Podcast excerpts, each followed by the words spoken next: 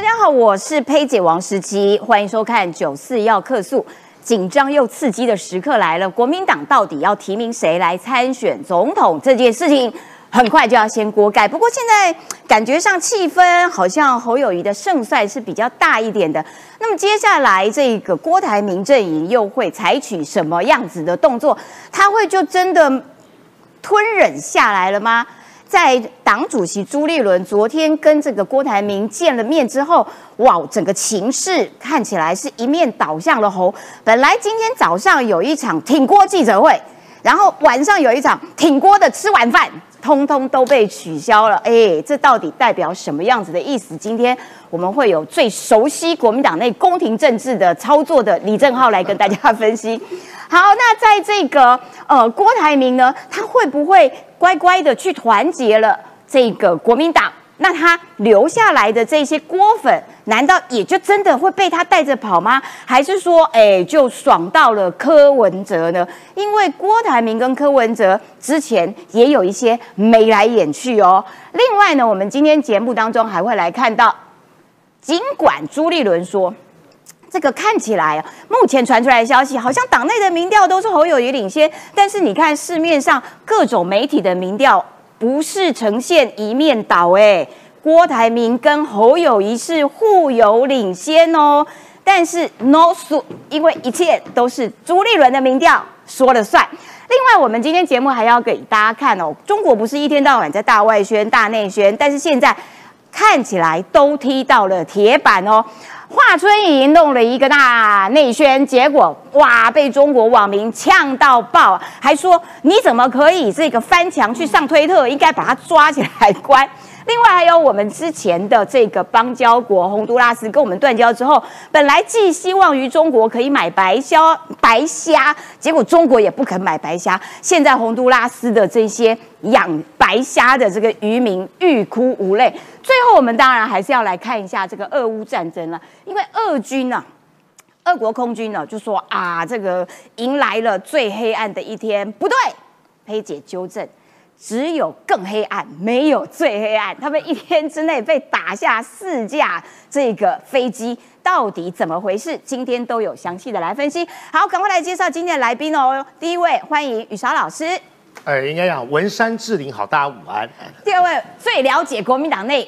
到底在玩什么把戏的李正浩？对，有人今天访问我说，哎，会不会提名侯友以后就火车对撞，对不对？我说没有，现在正在对撞哦，你搞错，不是提名后才对撞，是现在进行式。然后提名后撞一起，然后郭台铭还会气到去开柯文哲这火车来撞国民党一团，哇，撞成一团，所以这已经不是火车对撞，是一群火车对撞。好的，第三位欢迎这个呃台北市议员严若芳，志玲姐好，大家晚安。来，财经专家邱敏宽，文山志玲好，大家好。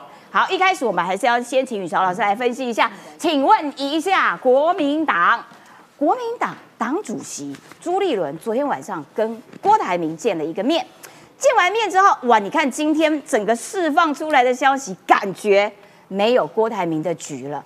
本来早上要开一个陈玉珍听郭记者会，结果也没了。晚上宣董要请吃饭，结果也不吃了，肚子饿了怎么办？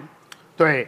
为什么说要先跟郭台铭见面？朱立伦一定准备了一些资料，不论是呢现阶段党内挺侯的名单，还有呢党中央呢做的民调，告诉郭台铭这个你不啊啦。但是呢找郭台铭最大的原因是什么？为什么不先找侯友谊？因为两个人的毁灭程度不一样。翻桌的结果呢？那基本上呢，对国民党冲击不同，所以说呢，要先从严重的人呢来摸头开始嘛。所以说呢，这一定是软硬兼施哦。软的部分呢，就是叶文之所说的，要让郭董感觉舒服，拿出诚意来。第二个部分什么？硬的一手是啊，我告诉你啊，形势比人强啊。你找你外面做那些民调，基本上都没有党中央准，那个叫做。绿营带风向的民调黑不好啊，然后呢，再把所有的量化，什么量化？耐打度啦，大佬协调啦，整合力啦，基本上小以大意，告诉郭台铭，拜拜拜拜，拍谁这个无啊。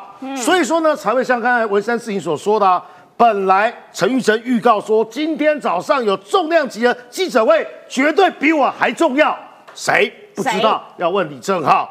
搞不好呢，李正浩知道陈玉珍会记错时间啊，对对对对，一场误会啦，哈，取消。晚上呢，基本上本来还有一个饭局的，哎，这个礼拜郭董玩的叫做呢饭局政治学，什么意思呢？闹狼的哈，联署的，明天呢冰的啦，拍垮。但是啊，雷声大雨点小，好像昨天晚上发生了一些事情之后呢，丢起来啊，哎，可是这样不公平哎。你要我努力拼，我说三十天嘛，要人我给你大造势，肚子饿是不是？我请你吃米其林，这样子还不行哦。李正浩有说哈，这一场啊考试啊，不是笔试说了算，是口试说了算嘛？昨天呢就告诉你，我宣布口试成绩嘛。考试成绩呢，基本上就是我刚才所说的，除了民调的客观因素之外，还有很多主观的指标嘛。朗东玩家啦，什么县市首长只有两个挺你郭啦，其他的十二个都挺侯啦，等等等等等等。但是呢，我觉得啦，郭董哦，基本上韬光养晦啊，绵里藏针啊，这口这口鸟气啊，先吞的，先吞下去，明天呢，重头戏上场。因为接不接受摸头，有没有感觉舒服？现阶段呢看不出来，或者如果真的被摸头的话，之前不用超前部署，累积这么多呢，明天翻桌的香骂本。郭台铭怎样才会感觉舒服？等一下问一下李正浩，因为现在又出现各种奇奇怪怪的舒服版本。对，啊，挺过了中常委啊联署嘛，就是我所说的，昨天呢有一份联署书嘛。据说是由呃这个小布 啊背后小布委员跟吴俊立两个人一起弄背后操刀啊，但是呢，请了沈智慧打电话呢去串联嘛，嗯，这件事情还在持续中哎，不是说记者会不开饭不吃就胎死腹中哎，这件事还在继续努力中。哦，但是你看，哎，我说这个是最有趣的哦，还好他们家的子弟多，对不对？派系大到可以啊。分别押宝，对，哎，谢点玲是挺啊郭台铭的吧？谢依凤啊，尹尹季雅是挺啊侯友谊的，双方都放话，彰化县议长谢点玲发动全台议长联署支持这个征召郭台铭。对，上报的杨毅有一篇报道说，一线的都挺侯友谊。哎啊，什么叫二线？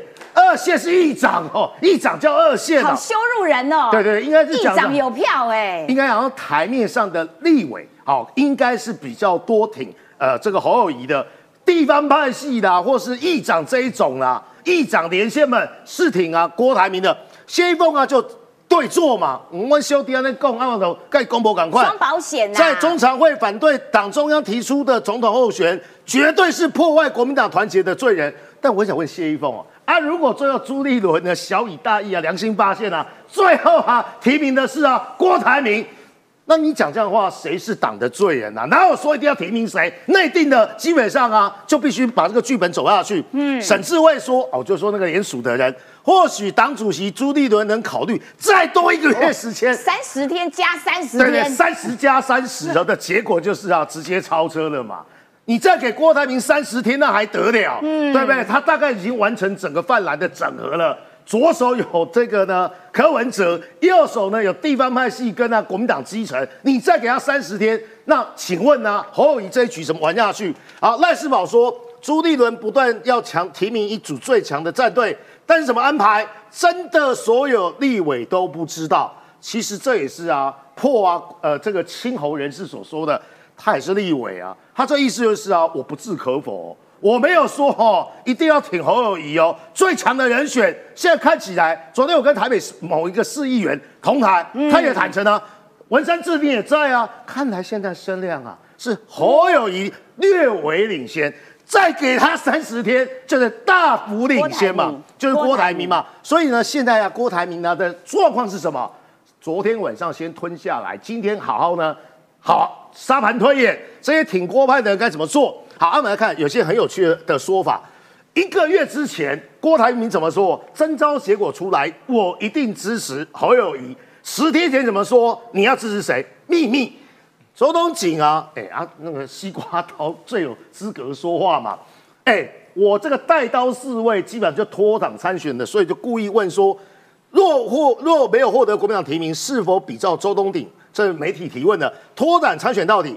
郭台铭露出一博一一抹神秘的微笑，笑说呢：“我郭台铭承诺尽全力给大家不一样的台湾，请大家支持我。哎，而且他也学坏，他也学侯友谊哦，答非所问。人家问说你们脱党当选，我要给大家更好的台湾，不一样的台湾。然后这个刚才所说的陈玉珍呢，记者会哦，千呼万唤没有使出来，只闻楼梯响，但是呢人没有走下来，发生了什么变故？我觉得。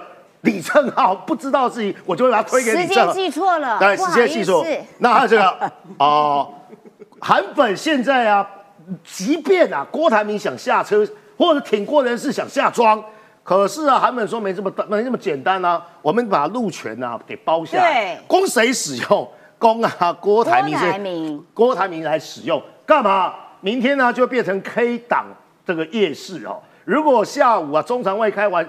哎，入围者有对，现在宣布得奖名单是何友谊、冰豆啊、老卡哈、韩本啊，就来汇集了。最后你想想看，阿若郭董啊，真的哦，一心哦已经有定见，那就不需要呢放话给啊大嘴巴，因为他知道他一定会讲出来。对，讲对了。好吧，郭台铭对国民党征召八成有自信，要我不要把话讲死，什么意思呢？哎呀，什么百分之九十九点九九九九九九，然后零点零一等等等。没有讲死啊，诶，零点零零一大概类似像彗星撞地球、佛祖显灵的几率，所以保留了科郭合作的空间。不然他为什么这么说？这意思是说呢，我也有第二机制，万一不是提名我的话，那么呢有很多遐想，有很多悬念，让大家去猜猜看，猜一猜，你猜猜看结果会是什么？好的，谢谢宇昭老师，要请教一下最了解国民党内斗，要玩什么把戏的李正浩。因为原知的讲法是说啊，就是要让郭台铭感觉舒服，没错。结果今天媒体上面又爆出一些新的舒服法，就是包括了郭台铭当不分区第一名，对，或者前几天传出来的就是侯郭配，对。然后现在柯文哲就说啊，不要把话讲死。所以到底现在侯已经确定了，那郭怎么办？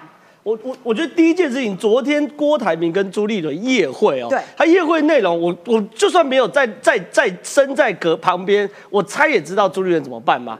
朱立伦就是说啊，郭老板呐，拍谁啦？我是真的是真的支持你啦，你我觉得你是我们最重要资产。可拍谁？我们民调里面有一份赢，你你垮姐，你看没没，你都输嘛，对不对？哎，没有林传媒，林传媒没有中华有线经教协内内参民调，你每一份都输嘛，对不对？没有办法，不管不管，我要林传媒，我要中华有线。好，那另外一件事，那好，我这不管我。知道你心有，你也希望靠这个口试成绩。可你看，我们立委，你看叶元之不支持你啊，林国尊不支持你啊，洪孟凯不支持你啊，支持了你之后，傅昆奇啊，这五个人，那怎么办？就是昨天朱立伦一定是这样子嘛，他一定是这样跟郭台铭说，没有办法嘛，我是个公正的第三人，对不对？我是善意第三人，你不要把我当成凶手，我只是个橡皮图章，大家都叫我这个 这个提名侯友谊，我没有办法嘛。郭台铭可能会喊够一句。到底有没有内定？什么时候决定内定的？没有没有没有，都是科学数据。你看你民调都输嘛，那立委对内参民调都输，所以说我觉得一定是这样子嘛。那郭台铭一定不接受嘛，对不对？现在讲什么摸头都是假的啦，怎么摸头？他不是拉布拉多，你怎么摸头？只有拉布拉多才会接受摸头啊。他是郭台铭呢，他是妈祖金的阿明，那我靠你摸头，对不对？所以你讲的立法院长听起来就是外行人的讲法嘛。立法院郭台铭懂哦。还议事规则一读、二读、三读，党团协商，然后呢？三岁老人家去那边做太累了啦。然后你还要跟立委讲啊，你们还你们啊，你们还你们，我要赶紧抢，我赶紧闯，哦，no no no，那我 calling，他根本就不是做这件事的料嘛，这是侯阵营放出来的 wishful thinking 嘛，对不对？所以说这些事情呢，一定会翻脸。可大家就在问，可是奇怪嘞。早上十一点在天成饭店的挺锅记者会，陈玉珍要召开的，为什么取消？为什么薛明志要办的这个体工宴、挺锅宴要取消？嗯，现在陈玉珍讲的理由是这个老板记错时间，老板记错什么时间？老板是瞎子吗？我们媒体都报几天了，对不对？我们每一天都在报，哎，我们已经报三天了呢。对不对？我们陈医生也太瞎了。对啊，陈医生说老板记错时间啊，真的大标题啊，老板记错时间啊，所以不是记错时间嘛，一定是基于什么样的原因把这两件事情取消嘛。好，那这时候呢，九十幺克数的来宾都是聪明有智慧来宾，只有两种可能，一种可能是郭台铭正式宣布放弃啊，算了啦，我这个意志消沉不要办，哎，算算算，这是第一个可能。第二个可能是暴风雨前的临近，他正在集气准备翻桌，哪一个可能性比较大？明天直接。现场翻桌，当然是集气准备翻桌啊！你明天决定是侯友谊的，我就跟你翻桌嘛。因为因为因为假设啦哈，今天朱立伦就已经确定就是要提名侯友谊了。嗯我开记者会是狗吠火车嘛，嗯，对不对？嗯我办这个这个挺锅宴浪费饭钱嘛，妈你又不支持我还吃我的饭，对不对？浪费饭钱嘛，我不如这条省下来，对不对？省下来买鸡蛋 Ken 党中央还比较爽。所以我意思是说，这很清楚，就叫做暴风雨前的宁静。那接着你看，我有逻辑哦。第一个是昨天晚上，哦，一定面会不接受，然后今天叫做暴风雨前的宁静啊，明天就要翻桌喽。哎，啊当然八十八桌还开吗？八十八桌是侯友谊的庆功宴的宴啊88所以还开嘛对，庆功宴开庆功宴当然要开，开香槟的开。然后呢，那明天会发生什么事？叫做翻桌。那怎么翻？如何翻的大？翻的响？翻的凶？有分体制内翻桌跟体制外翻桌嘛？嗯，体制内翻桌怎么翻桌？第一个嘛，中常会现在是谁最大派系？傅昆萁最大派系嘛对？傅昆萁现在挺郭嘛？对现在最大可能就是什么？我们不是有看到联署书吗？对中常委正在联署，要在中常会中去支持郭台铭嘛？对哦，这叫做体制内翻桌嘛。嗯哎呦，你想提名侯友宜，要问我中常委答不答应一叠？连署书啦，对啊，我不止怎样联署书，我到时候要举手投票，嗯对不对？看你答不答应，这是体制内翻桌。体制外翻桌怎么翻桌？有没有发现？巴德路的路权被借走了没。错，从早上十点半到下午四点半，对，这两前两天是韩粉，第三天是锅。哎，你不抗议借什么？借什么？这个这个巴德路？借东风啊拆场给压力借东风，对啊，所以这个叫做什么？巴德路夜市要开张了嘛，哦对不对？所以说这个东西哦，一定会出事的嘛。那可能就会问说，像我今天早上有个这个记者来问我，这个张浩哥，我可以请教你国民党内局势吗？我说 OK 啊，然后问我，他很天真说，哎，那请问明天提名侯友谊之后，会不会造成国民党内的火车对撞啊？我说你太天真，现在已经在火车对撞，明天呢？明天是撞上，好不好？不是明天开始对撞，是正在对撞，对撞了一两个月。是加速，对不对，对？现在在吹油门，跟到紧绷，然后明天是撞上。而且以我对郭台铭了解，他不只会对撞，他不只会撞上，不只会撞的稀巴烂，他会愤而跑去柯文哲说：“你的火车借我开一下。”拿去开柯文哲火车，再撞国民党一坨啊！所以这东西一定不是火车撞一辆，对，不是火，不是火车最烂，是一群火车对撞。哇哦所以那个小女生，我说你太天真了嘛，这什么怎么有可能这个这个火车对早就在对撞，明天只是撞个稀巴烂。然后巴德夜市开张了，我们号召我们九十号课的时候去那边开棚。去做 live 户现场外棚做 live 嘛，然后帮郭台铭讨公道嘛，帮郭台铭讨公道，我不是拉布拉多，对啊，所以他们都我不是拉布拉多，我不是拉布拉多，拒绝被摸头，对不对？所以这东西啊，我已经分析很清楚，大概就照这个剧本前。几天其实一直有消息传出来说啊，这个哦就是侯郭配，侯郭配。但是我得到的消息是，郭台铭听到这个消息之后，气到半夜睡不着。谁跟你说我要配的？谁跟你说的？没有，没有要配。我们要先来看一下，陈玉珍今天早上本来要开一个记者会，临时喊卡，正好刚刚已经解密了，因为啊老板记错时间。我们来看看陈玉珍到底怎么讲。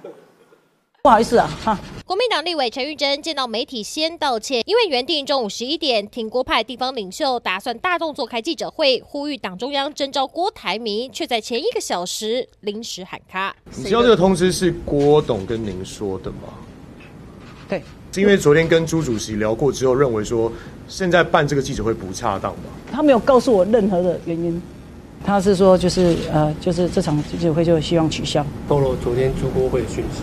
郭朱会到底谈了什么？陈玉珍沉默了好几秒，笑而不答，但也证实是郭台铭亲自要求停办，改成聚餐，就连特地北上的彰化议长谢点林事前也不知情。刚才来才知道，呃，就是周议长说，等一下要换地方，等一下聚一下，然后大家聊一下，呃，里面的内容啊，所以我现在也还不知道。但不止挺郭记者会临时取消，十六号晚上薛明志原本要举办的挺郭参会三点零也停办。事实上，为了立拱郭台铭出现，挺郭派前一天才发动两份联署，不排除在十七号的常会上率先发难。而传出挺侯派的新北市议长蒋根煌甚至私下批评很差劲。光林加毛被发起联署的没有没有要联署，应该大家都是理性的人。看起来好像是侯友谊吧？你要说服人家，征召办法也没有公开透明。的话，又会产生疑虑。不过，民众党主席柯文哲似乎还在吃瓜，坐等蓝营共主由谁出现，见缝插针。他说他很有自信啊，有八成的机会，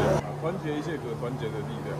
征召前夕，挺郭派态度熊熊冷了下来。难不成郭朱会之后，郭董已经提前被和解？十七号蓝营中常会到底是先排还是先捉？国民党内风暴风雨欲来，真的是风雨欲来。要请教一下敏宽了，就郭台铭大老板的个性，他会怎么样处理这个难堪的局面？到最后，我上花轿的新娘不是我。一个月来的一个冲突，到这两天会做出最后的一个终结点哦。那目前终结点情况已经很明显了。我们先来看今天早上第一个记者会，天成饭店临时取消，然后呢，宣董的参会明啊，今天晚上还是取消，但据传明天晚上的八十八桌侯友谊的那个会持续的办下去。所以目前花落谁家这个很清楚了。那花落谁家之后呢？郭台铭一个月来的一个努力，好不容易堆高台堆上去之后，这个时候各位四个字造反有理。现在谈第一个状况哦，大家可能不知道郭台铭多有钱。先来跟各位谈哦，台湾的总统一年领六百五十万，嗯，副总统一年领五百五十万。郭台铭董事长一天在家抱他的小 Tiger 哈，他一天在家躺着睡觉这样子，一天领两千五百万，他的身价是两千亿，一年的配息是九十亿，所以呢，他一天干嘛呢？在家挖挖鼻孔啊，摸摸头发啊，一天领两千五百万。你说这种人，你让他去当立委，让他去当副总统，连我都觉得可惜呀。而且他七十几岁了哦。那各位再去想一点哦，对于整个郭台铭来说，他造反有没有道理？很简单呐，你连入党都没让我入党哎。我这个时候，你可以说我脱党参选吗？根本不用。所以现在呢，他去跟柯文哲说：“哎，给你，给你，给你，回家来救我，姐嘞。”刚正浩所说的理所当然啊。那最后我简单的补充就好了。郭台铭有一个非常优良的记录，这次他第三次起义哦。之前前两次起义呢，第一次起义跟第二次起义后面都是不欢而散。那不欢而散之后，你知道他做的事情是什么吗？什么？冰的啦。所以他冰的翻桌生生气几率是百分之百哦。真的。这次是第三次。那这次到底会不会生气，会不会翻桌呢？就看这一两天。为什么呢？再来的巴德路会不会封？会不会有巴德夜市？然后再来呢？整个所有的情况会不会往上撞上去？那这场戏呢？各位先跟各位说哦，撞上去不是结束哦，撞上去高潮才要开始。为什么呢？因为后面的扑朔迷离会一层比一层还要更精彩。哎，可是四年前他年少轻狂，这四年来应该也长大了不少吧？对，也应该要成熟稳重一些了吧？那现在看起来就是侯友谊被征召的可能性呼声气氛上面是比较浓一点的。邱毅这个时候又剖脸书了，他就说啊，内定啦，我跟你讲，就早就已经定了啦。这个郭台铭哦，可以说是被耍了，而且。侯友谊礼拜三晚上的庆功宴都已经安排好了，现在媒体也在讲啦。侯友谊其实也，你们说他没动作，人家默默的鸭子划水，早就已经四月的时候就已经在安抚深蓝，修补跟深蓝的关系。其实人家侯友谊动作也很多呢。好，不过我们要请这个若芳来分析一下，尽管这个内参民调看起来。这个郭台铭是输的，侯友谊是领先的。可是你看，媒体其实在最近有一大堆的民调，这份民调呢是最新的 ETtoday 这个新闻做出来的。你看哦，如果是侯友谊的话，跟赖清德三十二点一比二十六点八；如果是郭台铭的话，三十三点六比。二十八点七，你看郭台铭就赢了侯友谊，而且你看哦，如果是郭台铭的话，柯文哲就会被压缩剩十七；如果是侯友谊的话，柯文哲就会二十一，就比较高一点哈。然后除了刚刚 ET Today 之外，这一份林传美，哎，林传美很厉害哦，你看。郭台铭。一万七百七十九份，他的民调当中，赖清德三九点一九。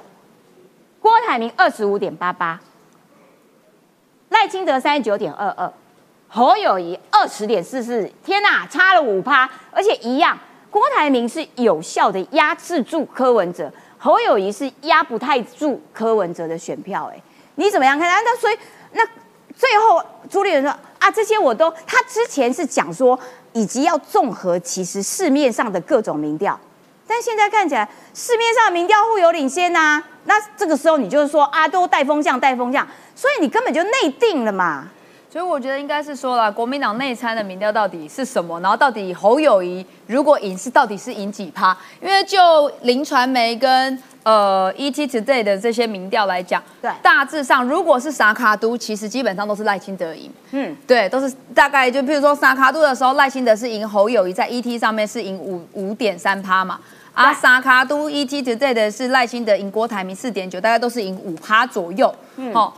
但是我觉得，如果一对一的话，可是你要去看哦，应该说萨卡都的情况之下，到底谁可以去吸收到蓝白的票最大值？其实是郭台铭。郭台铭其实如果萨卡都他可以抢到柯文哲的票，就是让柯抑制柯文哲、压制柯文哲，他抢到蓝银的票，不管是浅蓝、浅蓝或深蓝一些票，他都可以抓得到。但反而是侯友谊，所以其实综合所有的民调，我们是看起来不是说侯友谊稳赢，而是说看起来是谁可以去抑制到柯文哲抢走蓝营的票。嗯，那甚至呢，其实这几天的新闻看起来变成说，好像只有郭台铭可以去跟柯文哲对上话。嗯，甚至呢。还可以跟柯文哲建议，就是啊，话不要说死，说百分之九十九点九九九九九九九，剩下的那个零点零零零零一哈。而且我不只见柯文哲，我还见柯妈妈，是，而且还在柯文哲不知道的情况之下去见了柯妈妈。厉害。对，我觉得郭台铭这一招其实是让蓝营的知道说，如果是侯友谊，他反而可能会让柯文哲拉到拉走更多国民党的票。嗯，那甚至呢？他可能没办法去整合柯文哲，因为到目前为止，柯文哲虽然是讲说啊，他跟侯友谊也是有联系，但是在。双北市政上面有联系啊，但他跟郭台铭是怎么联系？晚上十点可以去到郭台铭家呢？这个交情是不一样，一个是纯粹 纯粹在市政上的沟通有平台，但他跟郭台铭是，我可以到他家，甚至传讯息说，哦，我们我十点才有空，那那就约十点，甚至郭台铭配合柯文哲的时间说，对，哦，我十点，那好，约十点去他家，大家聊聊天。所以你看。这个氛围上面来讲，民调已经不是显示侯友谊是国民党唯一会稳赢，甚至可以赢赖清德很多的人。那民调上面看起来变成郭台铭已经变成跟侯友谊应该都是差不多，而且输赢可能都是在误差范围值里面。而且郭台铭还可以拉到白德的票，对，他还可以跟柯文哲，甚至是不是未来郭台铭未来还可以合作的机会？我觉得这一些种种上面来讲，我觉得这是国民党明天自己要去考虑的，要去思考的，就是当他火车已经在加速要对撞的时候，哈，甚至巴德夜市要出现的时候，他怎么样未来去整合？那即便侯友谊今天去找了一些深蓝的大佬，可是他的中南部呢？因为看起来郭台铭从一路从南部的造势大会，他一路已经都整合完了，甚至杀往从南杀往北杀到新北市，就表示他在南部很多的。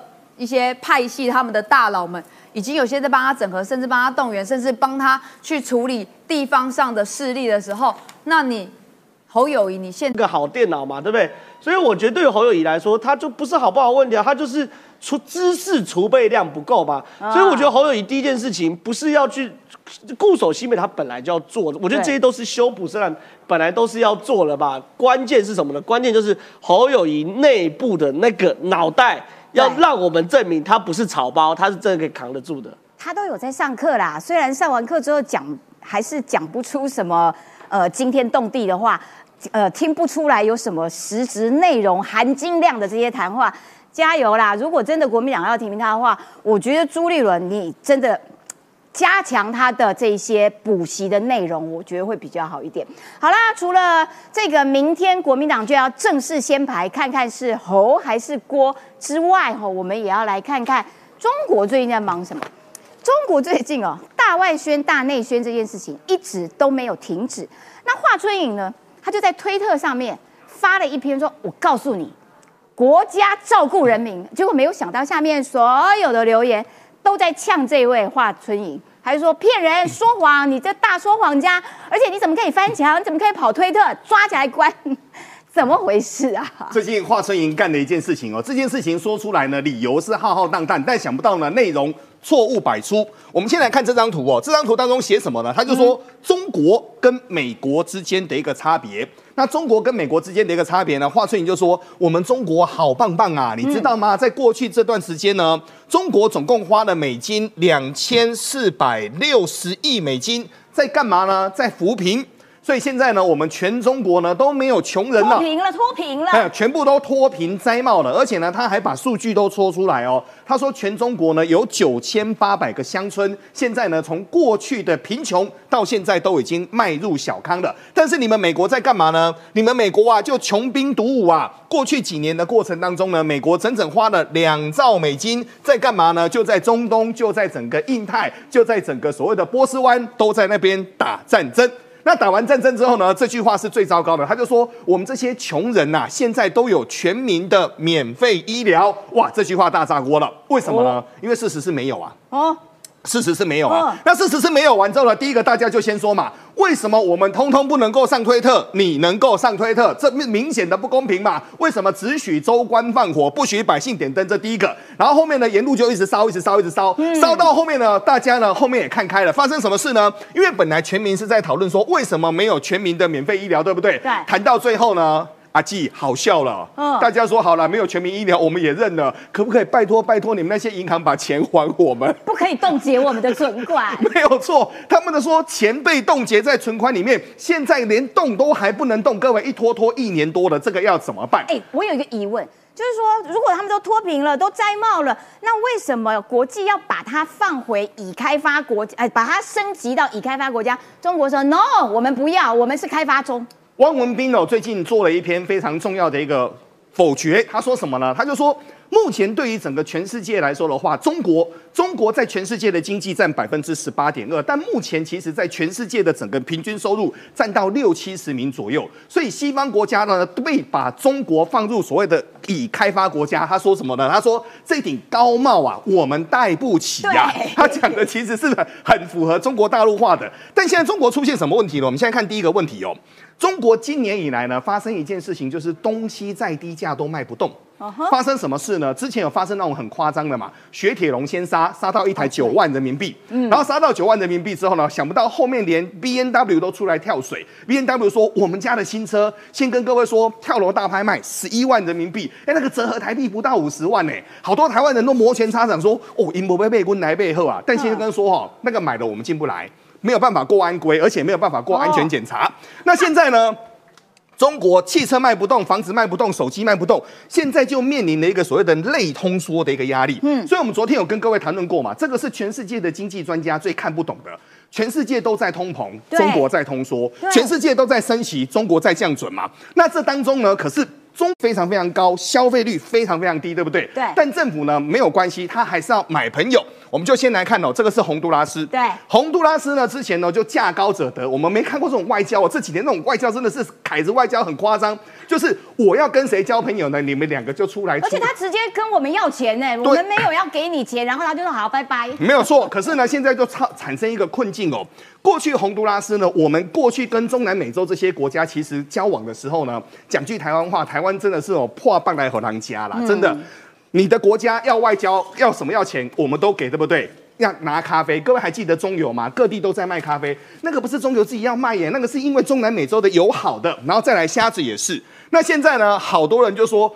养殖业就说，那过去我们最好的虾、最棒的虾，通通都卖台湾，据传价格是两倍，比一般的价格多两倍，哦但是比较大只，很好吃。嗯这洪都拉斯的虾子很好吃。那现在的，那些虾农，他们就说，好吧，那你们现在跟中国建交了，我们虾子卖给你好不好？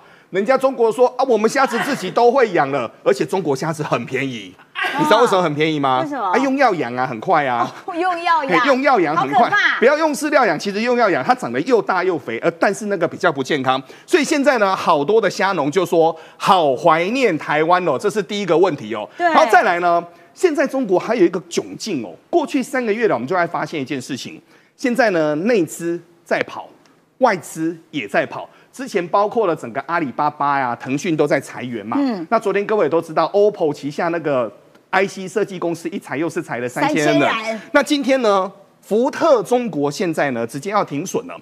为什么要直接停损呢？我先把整个福特的大架构先跟各位说哦。福特现在美国的地区呢，车子啊卖到不够卖。哦吼，可是我在中国呢，我车子我是卖不动，因为中国现在过度竞争，中国本身的所谓的品牌也太多，所以呢，他们现在呢，福特中国裁员一千三百人，但福特呢很上道，人家是国际上市公司，嗯。所以他们就补偿 N 加三。三，你年资多少再加三个月给你，按照标准法规走哦。中国好多公司呢，我在过年前跟很多台商在联络，他们说一天带流浪哇，看为怎样不？大陆人裁员呐、他跟你说我不是裁员，我们公司先休息，休息一年后你赶快回来哦。我们没有倒，我们没有关哦，我们只是休息一年，就是在躲这个所谓的失业补偿。虎烂王，对，没有错，他们很多都是用这种招数哦。所以就现在来看的话，福特在裁员，LinkedIn 的部分的话，今年八月中国版的 APP 都要把它给关掉了。那关掉完之后呢，现在中国的失业问题到底要怎么办？那失业问题呢没有办法解决，民众没有钱，对不对？所以呢，政府用了一招最厉害的方法，让整个网络上呢没有穷人。所以网络上呢，中国的工信部他们的所谓的互联网办公室直接下命令哦。三月份我看到这个命令，我啧啧称奇。嗯，他们说什么呢？他们直接国家公文哦，禁止在网络上出现老人、残障、儿童的悲情影片。那悲情影片呢，下面还有注释哦，你不能够装穷，你不能够装可怜，你不能够说没有饭吃等等的这些呢。目前呢，你只要上网之后呢，直接中央都会把你屏蔽掉。虚拟的美好世界，对真实的社会可不是这样，没有错，所以呢，啊整个网络上呢，现在工信部直接下命令，不准播就是不准播。哎、我觉得他们真的很妙哎、他们只要看起来是一个美好世界，这样就够了，我才不管你真实生活是怎样。这就好像哦，你知道他们内部经济出了那么大的问题，可是老共还是持续的在这个呃扩张主义，持续的在扰台，然后呢，一样，我觉得好像也是一种。阿 Q 世界有没有？这个要请雨莎老师，因为国防部公布了，在昨天一天之内，共机共建一共三十架次来串我西南 ADIZ，还有东边的这个外海。然后呢，我们的空军就说：“哎哎哎，你赶快回转脱离，你已经到了我们的 ADIZ 了。”结果这时候老共你知道还回呛，他们现在一天到晚都回呛，回呛的内容是说。台湾省永远是我们中国的，哎，你这样阿 Q 也爽爽爽个呸啊！如果这样之后可以啊，说台湾是中国一部分啊，那呸姐更厉害，呸呸呸呸呸，呸个十次啊，台湾就独立的啦。所以说呢，这是啊精神阿 Q 念力法，但是呢，演练呢还是有没杠的。为什么？这次演练的呢，基本上呢，我可以不论是啊轰六 K，还有运八，还有呢直九。它是在演练制海项目啊，也就是呢对海面目标进行打击的这演练，因为它是轰炸机或者是反潜机，针对什么？哎啊巴士海峡这一带嘛。之前我们不是说你那个辽宁号、山东舰经过这地方，一定会被区域联防给歼灭，或是说呢，最近呢有许多的美国、澳洲的军舰呢通过台湾海峡，所以呢，它在演练什么东西啊？如何取得制海权？除了呢，它的所谓的呃那个航母杀手东风二十六之外呢，它有能力呢去进行呢，透过飞机来反潜来打击呢水面的目标，这是他演练的目的啦。但是呢，《金融时报》告诉大家说呢，其实看看俄乌战事就知道了。上礼拜我们看到一个新闻嘛，哎，虽然那是啊摆设用的，把 T 三十四八十五开出来。不是说呢，俄军没没有没有战车了，但是呢是什么意思呢？打到呢山穷水尽，打到呢库存的这个博物馆的，也要拿出来精神胜利法。嗯，《金融时报》说呢，如果习近平啊敢在台海啊掀起第三次世界大战，中国将倒退四十年。为什么是四十年？改革开放从一九七九年十一届三中全会到现在啊，差不多四十年吧。四十年所累积的财富，四十年财富呢所建构的军事现代化，会一系毁于一旦。所有经济果实都没有，倒退回到呢文革时期啊，倒退回到大跃进时期啊。你希望亡党亡国吗？习近平恐怕要考虑到后果。主要是《金融时报》这个专栏作家拉希曼。他撰文警告，习近平如果对台湾掀开第三世界大战的话，四十年改革开放的成就毁于一旦。毁于一旦呐！昨天俄罗斯，明天中国，俄罗斯啊打了一场战争，基本上已经把整个经济都给赔进去了嘛。嗯好，接下来，哎，哎，呃转不动了转不动了，转不动了。我们要来看一下，就是说，事实上哦，这个呃，尽管中国我们刚刚讲了，它这个演练它的这个制海权，可是其实美国也没有在跟你客气的、啊，因为你知道美国啊，他现在已经派了四艘可以搭载核弹头的这样子的 B two 轰炸机，它部署在哪？它部署在澳洲昆士兰呢、哎，部署在澳洲昆士兰的意义是什么东西？各位啊，我算过那个等距关系哦。呃，从关岛起飞，第二岛链跟从昆士兰起飞到南海，这是一个等距三角形啦。我们看地图，对对对，这一张图出来了。对对，你看关岛到中国，还有澳洲到，这是一个等距三角形嘛嗯。所以说呢，这叫做我可以两面夹击。一旦南海有事的时候呢，我可以两线出击。不论从第二岛链的关岛安德森空军基地，或是昆士兰这个安伯利空军基地，哎，啊 B two 也有部署在关岛啊，B one、B two 啊，B 五十二啊。现在呢，从澳洲起飞，可能这种起飞呢，我刚才说过，这叫做夹击。美国在做这样的部署，因为呢，这叫 Hookers 哦，美国、哦英国跟澳洲嘛。接下来是什么？和平病。什么叫和平病呢？么叫和平病？诶，解放军最近在做人事调整，人事调整呢是什么？上一代的将领啊，都是惩越战争的产物啊。惩越战争什么时候？改革开放前，老共最喜欢呢以打战争递交投名状，什么意思呢？美国跟北越有仇，对不对？那么北越呢，越南呐、又跟啊苏联啊结好，这口气气不下去，所以说呢，发动为期一个多月的惩越战争。那时候打过仗的是惩越战争这些人啊，还有西沙冲突啊。可是二三十年来，不对，应该是四十年来都没有了实际的冲突跟战争的经验，所以他们调了一帮人，这帮人叫什么？叫做台海帮。经历过九六年导弹围训，你看那个东部战区的司令员啊、副司令员啊，都是台海帮，而不是过去的广州帮跟啊昆明帮。因为过去啊有九大战区、九大军区，打陈越战争的是啊昆明军区跟广州军区啦。嗯，好啊，没有打过仗，军队又腐化，虽然已经有整顿了。整顿什么？以前解放军可以开酒店啊，问李正浩就知道了，天上人间呐、北京最有名的解放军总我这辈子没去过北京，好不好？啊是我是听你讲的，啊，听我讲，原来你去了，我去过啊，真的啊，这解放的长城饭店人家，长城饭店啊，解放军过去可以左手卖军火，右手开酒店，甚至做走私。最有名的厦门的远华案呐、那背后都有军方的斧凿啊。可是呢，为了呃杜防贪腐，你把了这一些啊高官呢、都抓起来，可是有用吗？作风还是很败坏。解放军没打过仗，解放军内部的贪腐跟僵化的指挥结构，解放军存在的和平病，和平病什么意思啊？嘴炮最会，大内宣最会，拍一些的影影呃剪辑的影片最会，真正实战可能不堪一击。就是纯粹吓唬人啦！没错啊，我剪影片，你看我已经飞到你们这个玉山上头了，其实根本就狗屁嘞！呸！最后还会吓人，没办法打嘞，成事不足败事有余。我说我现在四海联动哦，东海啊、渤海啊、呃北部湾北北部湾呐、处在什么地方？越南呐、跟海南岛那个小小的海湾，已经要东京湾了，还有南海呢，进入到备战状态，这都有原因的哦。为什么渤海？为什么黄海？很简单的、美军部署二害二级嘛，唇齿舌寒。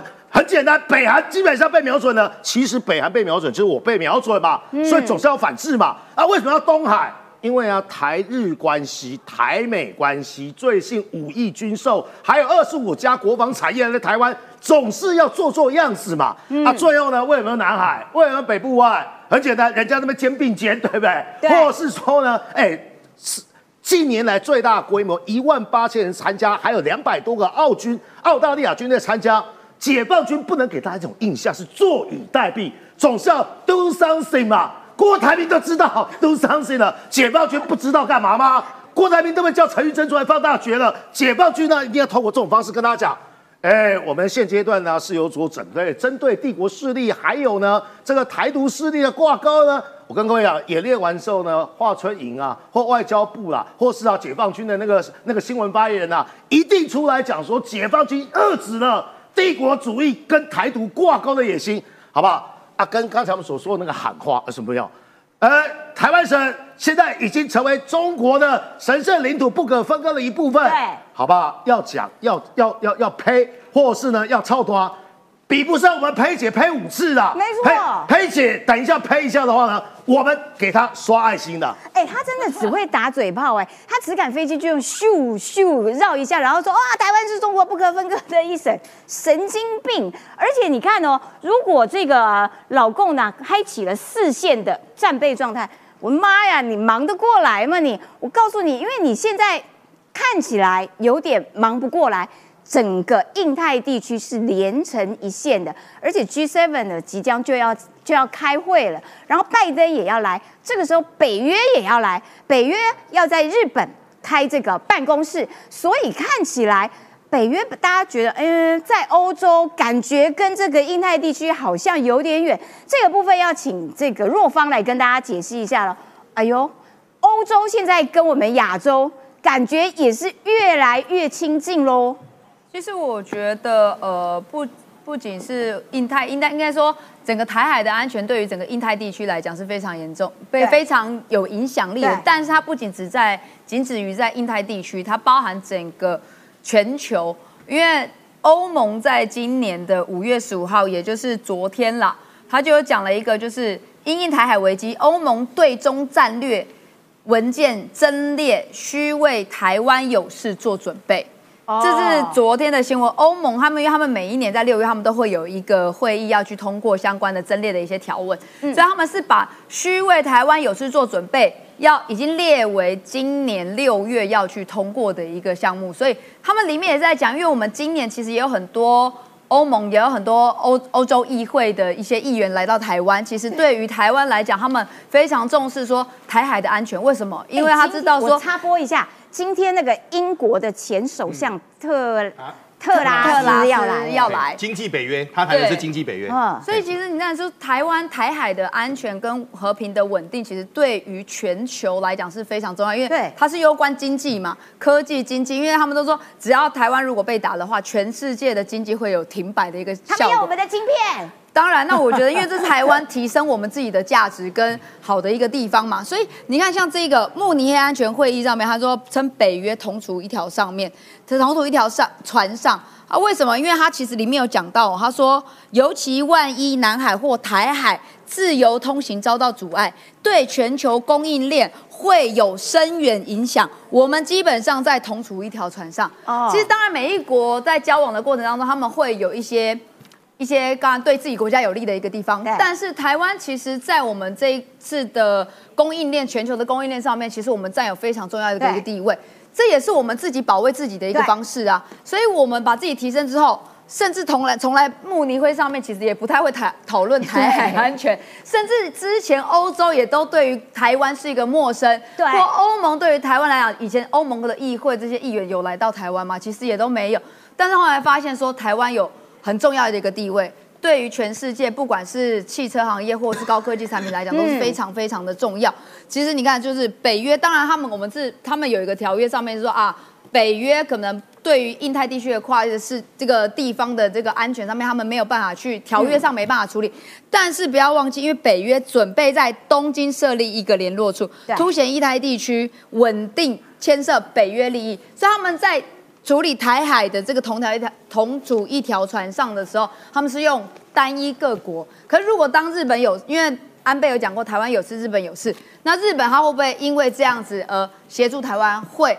那日本协助台湾，美国会不会协助台湾？他们其实是一个环环相扣的，全部扣在一起。所以你看，若台海发生冲突的时候，日本的前方向小野是五点，他说日美联盟共同对抗中国。嗯，其实这一个部分，其实这就是为什么我们台湾来讲，我们除了提升自己的呃国防力量跟战备力量之外，日本其实也在提也在提升。他为什么？他是说为了贺主中国啊为了贺主中国对于台海的稳定和平有破坏，所以这个。台湾有事，日本有事，南韩会不会有？南海也会紧张，甚至菲律宾，因为菲律宾跟中国本来就有一些冲突了嘛，因为南海的部分嘛。那整个印太地区，美国、欧洲全部都会一起加入，所以我都觉得说，蓝营很多人会讲说啊，那个呃，以美论呐，或者什么，其实我觉得在这几年蔡英文总统上任之后，对于国际上的一个交往，或者是说我们把自己的国际上的一个重要的地位，除了我们有战略地位，我们还有经济重要的一个地位。其实这是会影响全球。当影响全球的时候，其他国家都感觉台湾如果有时候我们经济会受到影响的话，会不会来协防台湾？会，也会想尽办法，像北约就想尽办法，其实要。维持台海、印太地区的稳定和平。其实我觉得这几年呢，感受真的特别深刻。每一个国家其实都是在帮自己国家的利益做最大化的这个争取。然后，可是你看看台湾这几年啊，在国际上面的露脸程度，然后红走红的程度，就等于台湾的重要程度。也就是说，台湾其实跟这么多国家的实质利益是直接。扣在一起的，这也是为什么人家哇访兵不断。好啦，所以刚刚就提到了，今日的俄罗斯可能就是明日的中国来。这个要请郑浩。嗯，俄国的空军最黑暗的一天，但是我刚刚已经讲，不是最黑暗的一天，因为还有更黑暗的一天。他们有四架战机同时遭击落，哎，这怎么回事？然后俄罗斯也不敢讲，他就嗯，他们遇到了一些麻烦。废话，要是没麻烦会掉下来吗？然后泽伦斯基这个时候，整个扬眉吐气了起来，去欧洲走了一轮，哇哦，带了一大堆奖品，这个包袱背着无人机，这个包袱又背着飞弹，看起来收获很多啊。对，泽伦斯基去欧洲巡回搜刮之旅啊，到处拿武器啊。那这我晚点再讲，先讲这些，这很有趣。这是俄罗斯空军营最黑暗一天，有多黑暗呢？在同一天的同一个时间，苏凯三十四、苏凯三十五，还有两架米八直升机哦，在俄罗斯境内哦，非常靠近乌克兰的边境，还没有出出俄罗斯，还在我境内哦。同一时间四架一起掉下来，一起被击落。是非常非常奇怪的事情，就说如果只是说这个飞行上遇到什么状况的话，应该是一架嘛。好，那真的运气太不好，刮怪风啊，那可能是两架。刮怪 怪风嘛，怪风啊，那可能是两架，总共四架。而且苏三四跟苏三五是非常非常性能优秀的飞机哦，你能够同时击落，哎，先不要讲击落，同时掉下来，你除了被击落之外，没有其他的可能性嘛。所以现在专家讲说有三种可能啊，哪三种可能？先讲最惨一种可能，就是说。被俄罗斯自己防空武器误击哦，这么瞎，这是最惨的个最瞎的可能，但我觉得不太可能。那另外一个可能是什么？他要过去的时候呢，被机动的地对空武器伏击，就是说他们要往乌克兰境内要去打，可要过境内的时候，乌克兰就已经真正你要过来了，所以我先远程锁定你，把你打下来。好，这是第二个可能。第三个可能是什么？乌克兰敌后渗透，就说有乌克兰的特种部队啊，拿着这个刺针飞弹。慢慢、慢、慢慢躲，这个渗透到俄罗斯的境内，就是这个所谓的布呃不良斯克这个地区。哦然后呢，在俄罗斯境内，我用这个刺针飞弹把你打下来。可是你说同时打四个，坦白讲也很奇怪。对，所以这个这件事情在军事上到现在都是个谜啊。你不管是可能性一，可能二，可能三。都很奇怪嘛，对不对？我就算是有机动的防空武器，也没这么容易打下苏三四、苏三五的先进战机啊！打乱准的哎，而且同时，我跟你讲啊，如果有办法那么准的话，要多少？我们台湾买多少？台湾先买两，先买两万套哈，两万套反正 我们有的是钱嘛。你说机动防空武器要多少？所以说很奇怪。俄罗斯到现在也搞不清楚到底发生什么事。他可能搞得清楚，只不能讲啊，不好不好意思讲。那乌克兰应该知道原因，但是不能讲。那其中有一种。很有可能是什么东西？有没有先进的战机已经进入到乌克兰的境内？哦，这是比较有机会的可能性哦。因为呢，用战机打战机才有可能这么快同时间击落四架。因为战斗机如果打这种那个那个米八直升机，简直是打小孩了。那这种苏改三十、苏改三十五，如果在被遮蔽的状况下，不知道被锁定，也是打小孩了。所以说有没有可能是战机？为什么？因为乌克兰一直希望。北约可以给他先进战机，对。但目前呢英国呢，已经承诺了，好了好了，我夏天看你帮你训练飞官的啦。那我帮你训练飞官的话，是不是单单纯的训练飞官？有没有说，哎，我帮你训练飞官，可是不给你飞机？不可能嘛，这一套的嘛。当然。又不是说我考驾照，考完驾照我爸妈不帮我买车。飞官没飞机开。对啊，这不可能，这是一起绑一起的嘛。所以先进战机是有可能的。那现在整个乌克兰的前线的战况是怎么样呢？乌军推进巴赫姆特，拿下十多个俄罗斯据点。我先跟大家讲整个状况是这样，大家不是讲说巴赫姆特不是铜墙铁壁吗？俄罗斯不是守得很紧吗？啊不是壕沟又一个又壕沟吗？后来瓦格纳佣兵团的首领呢，这样出来爆料，原因呐、既然是瓦格纳守中线，侧翼俄罗斯军队守，就俄罗斯军队的侧翼啊，一触即溃啊，绕跑啊，跑掉，而且还没有给他们武器弹对药，。反而是瓦格纳佣兵团是死守前线，所以瓦格纳佣兵团就很生气，说：“哎，你们正规军的，你们黄埔的，你怎么搞搞什么玩意儿嘛？搞错。”所以说就是这样子，就是说俄罗斯能不打根本不能打。好，那另外谈到这个泽伦斯基欧洲大搜刮哦，是什么大搜刮？刚刚我们讲了嘛，不是大丰收，是大搜刮。为什么呢？因为泽伦斯基现在去欧洲嘛，对不对？对去欧洲的话，哎。我们每个国家都要给我一些欧米亚给啊，对不对？你不可以让我空，我可以我空我空手道可以，可你不可以让我两串交回去嘛，要欧米亚给。所以意大利呢承诺支支持 军事、财政、人道、国家重建，力挺乌克兰加入欧盟，强化与北约关系。看清楚哦，最近在谈很多事情都在谈国家重建。对之前瑞士不是扣了俄罗斯的钱吗？也说这笔钱来支持乌克兰兰的国国家对国家重建。换句话说，整个北约乃至于西方世界对于这场战争的评估，已经从初期的怎么挡住俄罗斯，到了 ending 了，对，到中间的怎么反攻，到现在谈国家重建了嘛，表示你要赢了嘛。德国哦，德国这个尚书大人哦，这个风向变来变去，一开始是德国很那个哎、对啊一开始送人家头盔，对啊然后结果现在哦，风向变了，我赶快多送一点德。德国也过了，一开始就给什么头盔啦、护具啦、防弹背心啦，哎、什么年代给头盔？好，然后后来中间碍于压力，就给豹式坦克给乌克兰嘛，啊给给就是啊，拍谁我们坦克没了。现在看到风向变了，承诺给一轮二十七亿欧元的军援，二十七亿欧元，你知道吗？这是仅次于美国以外，在整场俄乌战争中最大笔的一笔军援。哦，德国这家伙真的，我以为德国是一百亿的，原来这个也是尚书大人呐、哈，机灵啊。对，机灵呐、法国新一波军援包括数十辆轻型坦克等等的，英国承诺供给数百人反克飞弹，英国本来就很挺的，所以你看泽伦斯基啊，这次是满载而归啦。哇。那这个中中美啊，要说俄罗斯若不接受失败，应该求助中国解说，哎，连中国在这时候也去踹俄罗斯一脚，你懂我意思吗？西方是已经全全部押宝乌克兰了嘛？坐实了俄罗斯就是中国的附庸国。对啊，俄罗斯军呃中国军事专栏且听军说分析，唱衰俄国称俄罗斯最终会妥协，有三个原因啊、呃，俄罗斯已经无力改变局势，在国际道义上，俄罗斯已经失道寡助。哇，这名词我们要记起来哦，这个失道寡助以后用来骂中国哈、俄罗斯的全球大国影响力已经下降，也要调整外交策略。所以呢，俄罗斯应该求助中国解决两个问题：已经加入俄罗斯联邦的五个州，到底应该如何处理？就把这五个州还给中国了。乌克兰要求战争赔款，俄罗斯要如何支付等等。总而言之啊，呃中国在这时候踹俄罗斯一脚，说：“哎呦，那该找我当老大喽。”所以现在整个俄乌战争，你看起来已经到了这个结束的最后的环节了。没错，看起来俄罗斯的快要重有点寿终正寝的味道。泽连斯基都都已经讲的那么清楚，今年原则上俄罗斯就会战败。好啦，如果你喜欢我们的节目，请记得每天都要收看。